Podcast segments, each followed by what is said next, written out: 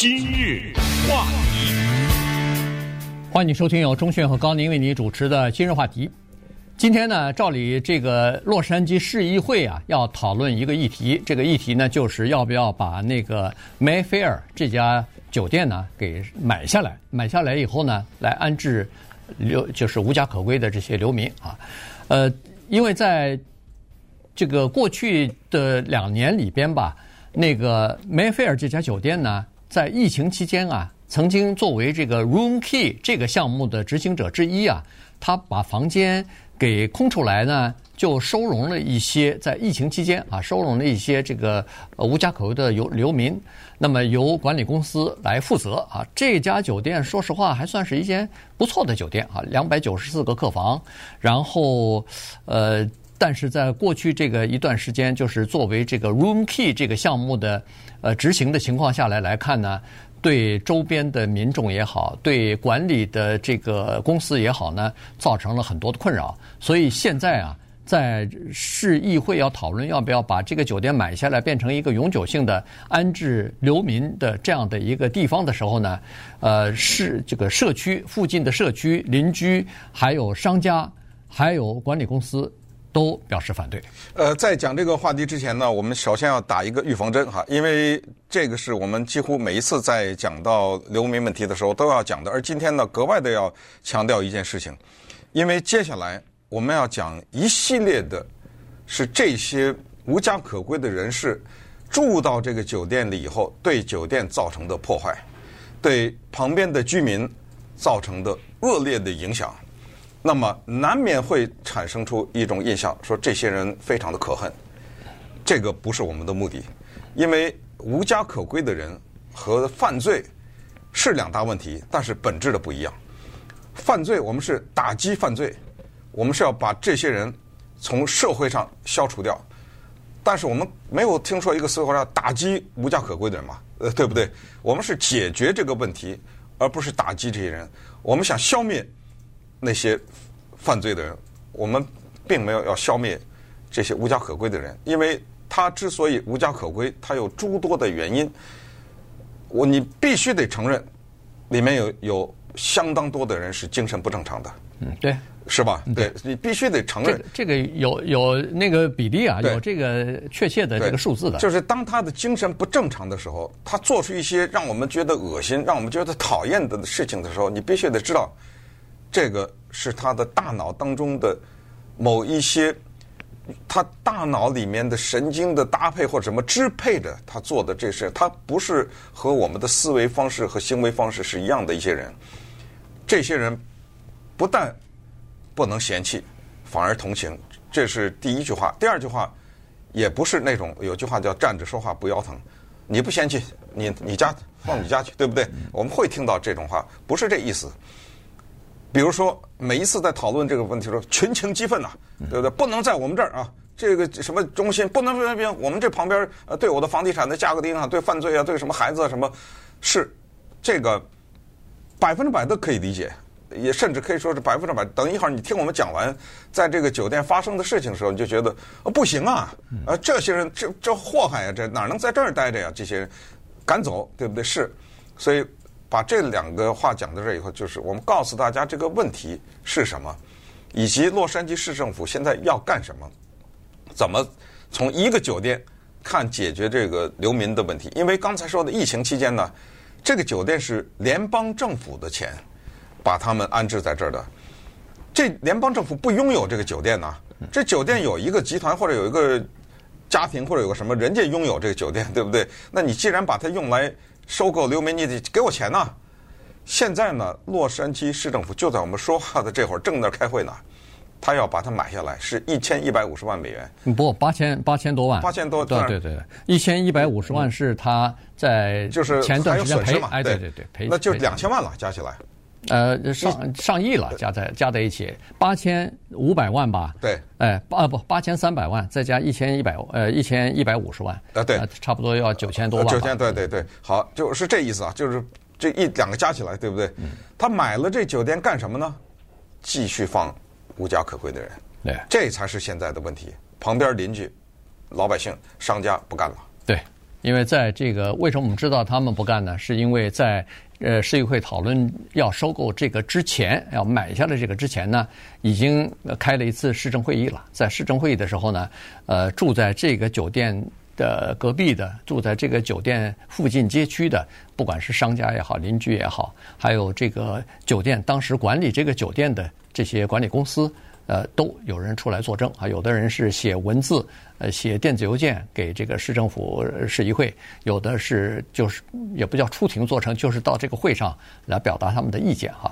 所以我们就知道这样的情况，在这个 room key 啊，就是在 room key 的这个房间钥匙房间钥匙计划呢，实际上是在疫情期间啊，人们发现说这些流民如果在街上不管他们的话，那有很多人可能。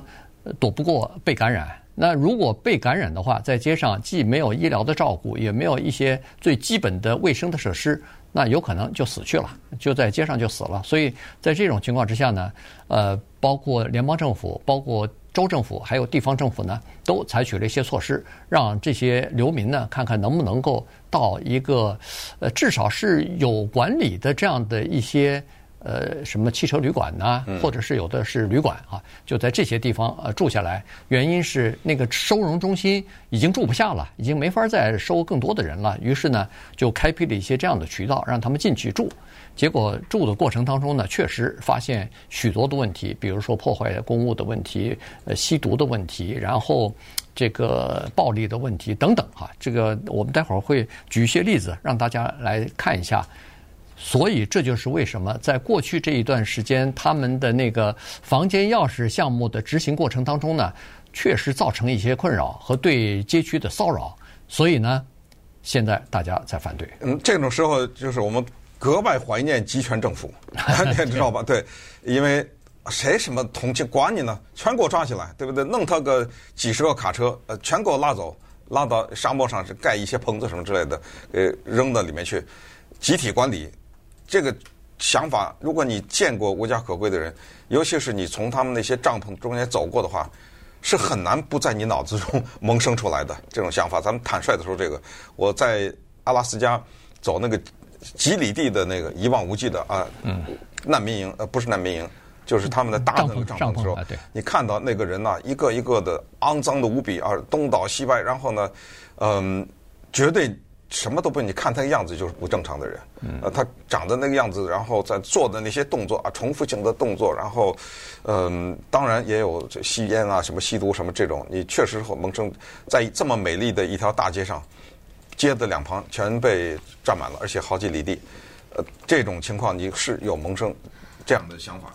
呃，所以我们现在就来看一看现在这个洛杉矶市政府他们面对的是什么。首先，这个酒店呢，在去年已经关了。因为它破坏的太厉害了，那关了以后就没人了嘛。而且那个叫房间钥匙计划已经到期了，到期了，到期了，对。所以人都赶走了，那也就是说这人是可以赶走的，对 对不对？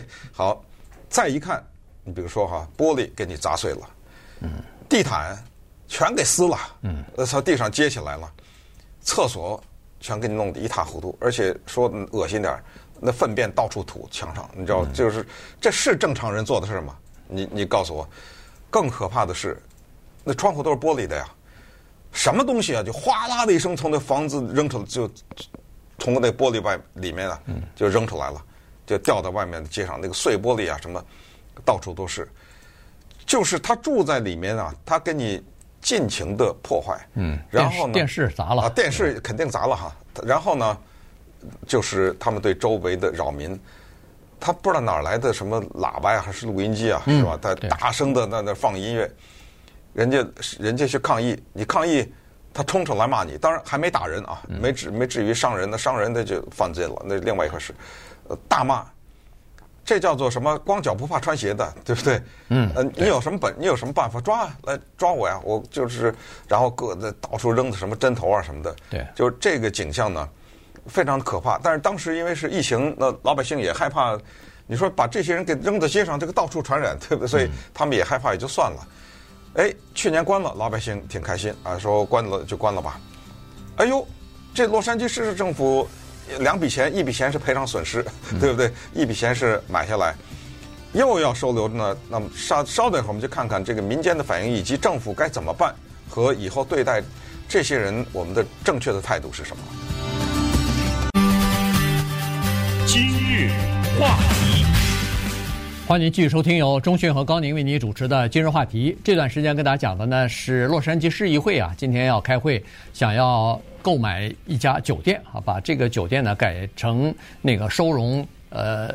流民的这个一个地方啊，让他们临时的先住进来，呃，然后逐渐的看，如果要是呃，比如说教育成一个呃，可以和整个的社会和其他的邻居和睦相处的这样的一个人，而且有了固定的收入的话呢，就让他们转移到外边啊，就是转移到这个永久的住房里边去，来解决现在洛杉矶的游民的问题。但这个酒店。梅菲尔这个酒店呢，呃，刚才说过了，在过去疫情期间呢，曾经被这个政府啊，等于是征用了哈，就是说政府每个呃每天，如果你这个房子安排了无家可归的人的话，那政府每天他住一晚上就拨给你钱。以前我们曾经讲过，呃，拨给你钱，然后你来管理啊。那么在管理期间呢，呃，有这样的一个规定的，就是说在房间里头是绝对不能。有毒品的，呃，这个保安也是卡得很紧，你不能从外边带毒品进来什么的。但是没用啊，这个你有的时候是防不胜防，而且呢，说是你不让在酒店里头吸毒吧，他跑外头去吸毒去了。这个对呃周围的这个社区的民众来说是特别不满意哈，就是说怎么光天化日之下的，呃，要么就是毒品买卖，要么就是这个呃在在那儿吸毒呢啊，明目张胆的在吸毒，有的呢是跑到。隔壁的人家的公寓楼里头去，跑到人家楼里头去吸吸毒，据说我不知道是吸毒还是这个吸烟，把人家的那个呃烟火的警报都给火灾的警报都给弄响了，嗯、所以呢，这个呃也是特别呃麻烦，人家也特别讨厌。再加上隔壁有商店的那些商家的这个老板或者是服务员也说，有的时候游游民跑进来以后抓一个东西，啪的下。跑了，对，呃，这这个也是特别麻烦哈。然后还有一个事情呢，也是让人呃人们感到特别厌烦的，就是他从楼上那个窗户里头往外扔东西，什么垃圾啊，什么花瓶啊，一一不顺心，咣的一下就扔到下头去了哈。这个慢说，呃，这个损损害了公物，要是砸的人怎么办呢？所以这些事情呢，就是没有办法止住啊，就没没办法禁止，所以。呃，在那段期间，这些游民啊，在这个呃这个梅菲尔这个酒店里头呃居住的这段期间呢，就给社区也好，给这个商家也好，留下了非常坏的这个印象。你看这个问题的解决，真是一个非常痛苦的过程哈。对，这叫做左也不是，是右也不是。同时，我们还得承认，什么人是无家可归的人？当中还有这样的一部分人，我们也知道，造成无家可归的原因之一。可以说是相当主要的原因，是住不起房子啊，买不起、租不起啊，是房价太高，然后低价房没有，不够，这是一个原因。第二大原因就是社会的保护网不够，就是说他靠着社会的保护他也活不了。第三就是医疗的照顾，所谓就是健保的整体的健保，我们都听说过这个话，在美国谁谁家一个人生病完了这家人，嗯，知道吧？也有这种情况。一下倾家荡产啊，什么之类的，所以这些原因呢，都是社会原因，不是那个人有精神病或者是吸毒成瘾，结果把自己给或者什么赌博赌的倾家荡产，他都不是这个情况，那种情况也是有的。所以在这种情况之下呢，我就想知道一个问题，就是他这个两百九十四个房间，他选择人往里住的时候，他是怎么挑的，对吧？呃，他这么多的上万的无家可归的人。是不是六万啊？还是多少？啊，他怎么挑这个两百九十四个房间？但是不可能说一个人住一个房间了啊。他有的时候可能有家庭啊，有什么的这种。就这两百九十四房是怎么一个分配的？所以呢，现在你既然买下来了，你开市议会，尤其是听证什么的，老百姓要参加呀。嗯。那有的老百姓在那高喊呐，对不对？对。就是都听过那个著名的口号，呃，就是别在我的后院，别在我的后院，在那喊这些东西。于是呢。从市长 Karen Bass 到下面的市议员呢，就纷纷的在承诺。他们承诺呢，就这么几点，放心啊，就是我们要做到呢，搬进来的人，我们提供这样的几个照顾。第一个叫做叫精神健康的关怀，这肯定都是他安排了大量的护士在这里面，呃，不是说把一些人往这里一扔，呃，他爱干什么干什么，这有各各种各样的管理的人员，各种的护士、警卫和医生啊什么之类提供这个，然后呢，保确保这个里面不会有破坏的事情再发生了。你知道过去就是他关闭以前，在这些人在壁橱里面烧蜡玩啊，嗯，呃，把整个的一个就一面墙都给烧了什么之类的，这种常常都是有的这种情况。但就是说这个呢。他们可能各种的摄像头的监督啊，还是怎么样？反正就是增加这方面的安全的管理。反正他就是说，包括什么音乐声音大，这不可能了啊！说以后我们所有的这些问题，我们都收集了，我们都回避这些问题，然后至少是解决一些人他们在街上流浪的问题。对，但是这个呢，你说要解决不容易啊！政府包括市长那个呃 Karen Bass 呢，他的这个承诺也好，保证也好。呃，社社区的这些人士，就是附近的这些邻居啊，或者说是商家啊，觉得嗯不行啊，不能不能接受。他仍然认为说政府 这个担保还是没什么用。有道理啊，我觉得他们的担心是有道理。确确实是这样子。你担你说哦，安排的这些人，理论上是可以，但是如果不行呢？那这个已经变成永久性的怎么办呢？所以这个是人们的这个担忧哈。呃，另外呢，就是这呃呃，Karen Bass 呢，他也要。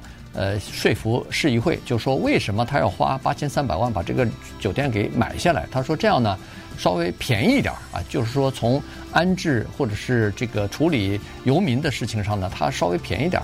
刚才说过了，过去这一一一两年里边，那个呃这个房间钥匙计划里头，光是损坏的这里边的公物赔了一千一百五十万。那如果要是你如果不买下来的话，这不这种事情肯定还会经常发生啊。如果发生的话，你是租别人的地方，那你还是得赔啊。所以呢，再加上你除了赔以外，你每个月还要付那个房钱呢，你每个每个每天还要付这个房钱呢，这也是一笔不小的开支啊。所以呢，他说买下来以后呢，呃，这个可能会便宜点，但是现在问题就是这个社区的人士他们的不满意和政府之间。